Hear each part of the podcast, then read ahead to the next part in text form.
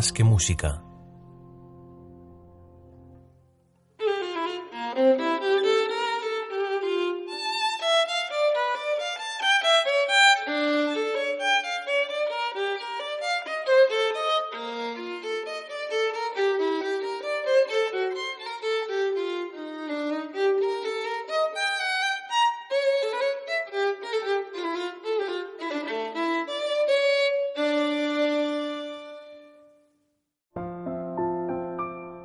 Cuando escuchamos la música, en realidad estamos escuchando con el cerebro. Nuestro oído transmite las vibraciones que nuestro cerebro decodifica.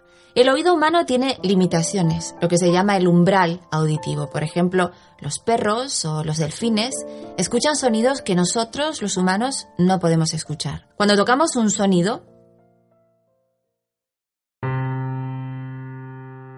Estamos escuchando en realidad varios sonidos a la vez. Nuestro oído percibe el sonido principal y puede llegar con entrenamiento a percibir el segundo, el tercer armónico. Es un fenómeno físico que se llama la serie de sonidos armónicos. ¿Pero qué es la música? ¿Es un fenómeno? ¿Es un lenguaje? ¿Un arte? ¿Una ciencia? Hay diferentes definiciones de música. Una de las más tradicionales dice que la música es el arte de combinar armoniosamente los sonidos. La música es un lenguaje que tiene muchísimo poder. Puede llegar allí donde las palabras no llegan.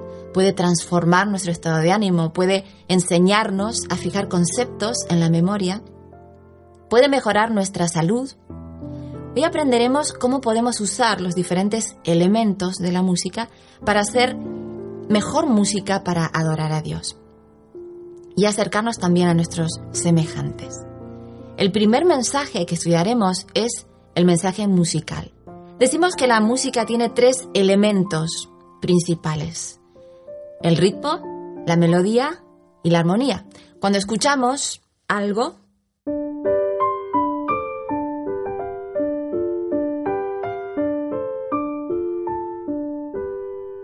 estamos escuchando interactuar estos tres elementos. El primero, el ritmo.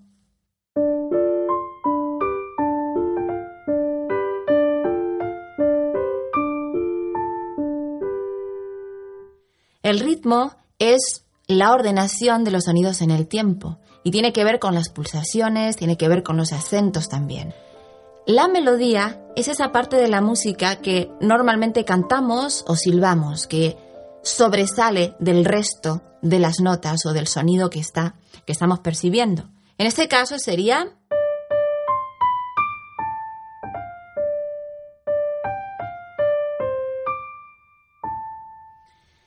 A esta melodía le acompañan otras notas, que es lo que llamamos la armonía o los acordes.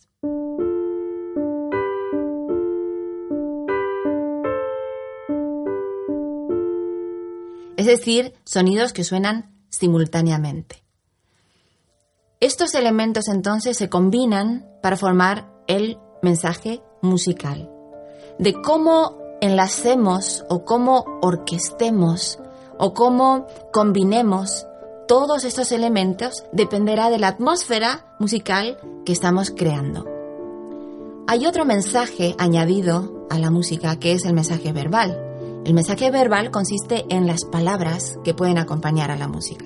Una de las funciones más importantes de la música religiosa es enseñar y transmitir el mensaje espiritual. Lo que aprendemos con música no se nos olvida. Es una herramienta muy poderosa para grabar la verdad espiritual y cualquier tipo de verdad en el corazón. En Deuteronomio leemos cómo la ley de Dios fue dada a Moisés y Dios mismo le ordena que cante la ley al pueblo. Dice, repítela a tus hijos una y otra vez. Habla de ella en tus conversaciones, cuando estés en tu casa, cuando vayas por el camino, cuando te acuestes, cuando te levantes.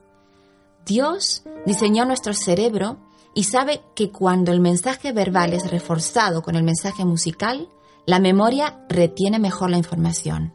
Y los dos hemisferios de nuestro cerebro, el lógico y el sensible, trabajan simultáneamente para grabar el mismo mensaje. Los hijos del pueblo de Israel aprendían la ley de Dios con música. Qué bonito concepto. De esta manera no solo quedaba para siempre grabada en su memoria, sino que también la ley se asociaba a una experiencia de placer, a una experiencia vinculada íntimamente a los afectos y a las emociones positivas a través del canto. La musicoterapia utiliza la música y esta propiedad de la música para retener información, para favorecer el ejercicio y el incremento de la memoria a corto y a largo plazo. Hagamos todo lo que esté en nuestra parte para que nuestros niños y nuestros jóvenes memoricen la palabra de Dios y sus verdades a través de la música, porque es una gran ventaja que tiene la música. Hay otro mensaje que forma parte en total del mensaje musical y es el mensaje asociativo. ¿En qué consiste el mensaje asociativo? La música siempre ocurre en un contexto, en un lugar, y está rodeada por personas, por olores, por sensaciones, paisajes, experiencias personales que se asocian al sonido. Los psicólogos llaman esta propiedad de la música la sinestesia.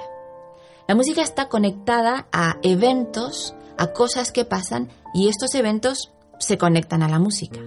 Es decir, si yo estoy en un verano con mi familia en la playa y estamos escuchando una canción, seguramente cuando vuelva a escuchar esa canción, aunque no esté en la playa con mi familia, evocaré o mi mente recordará esos eventos y estas personas, incluso los olores, y se recreará la misma situación que estaba presente cuando yo estaba escuchando esa música. La música es un idioma universal. Sin embargo, el significado del lenguaje de la música no es universal. Varía. Varía mucho de una persona a otra porque puede tener significados diferentes, incluso opuestos, dependiendo de las asociaciones de quien la escucha.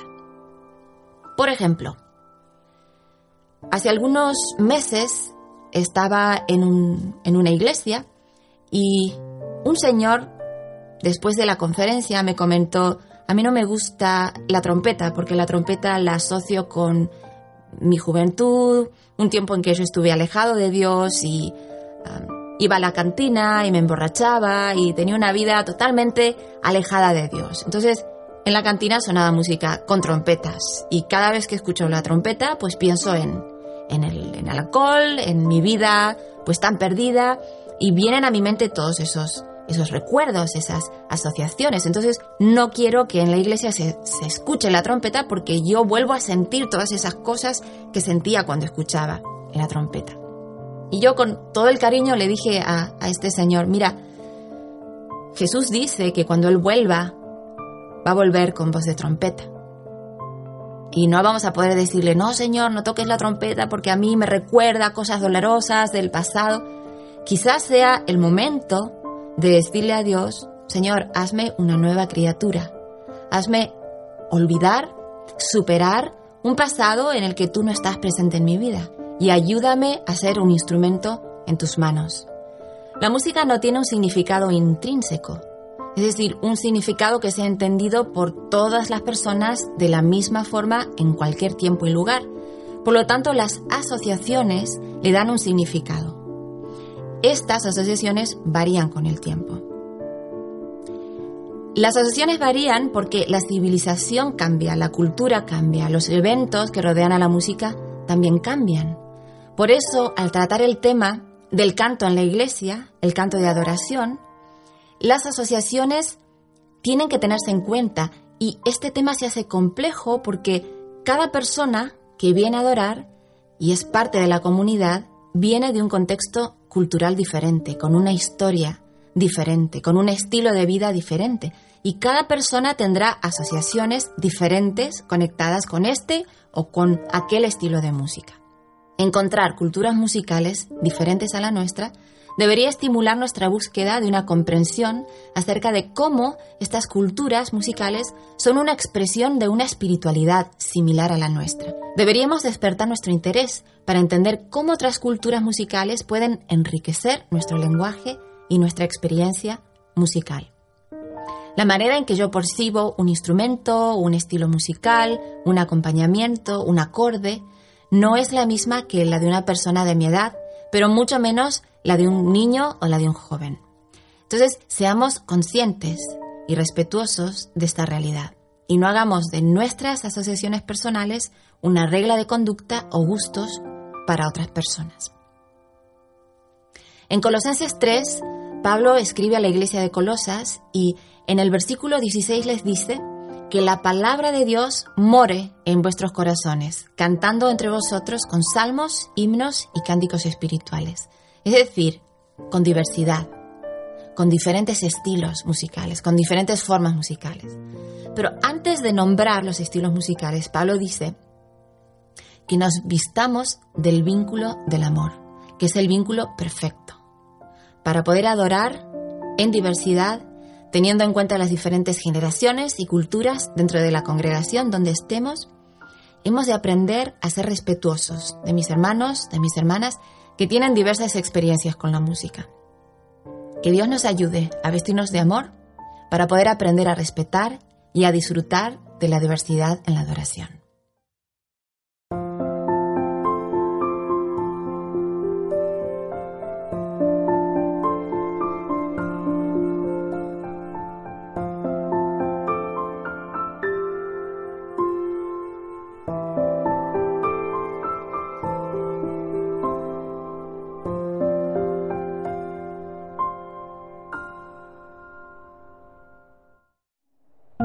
Producido por hopmedia.es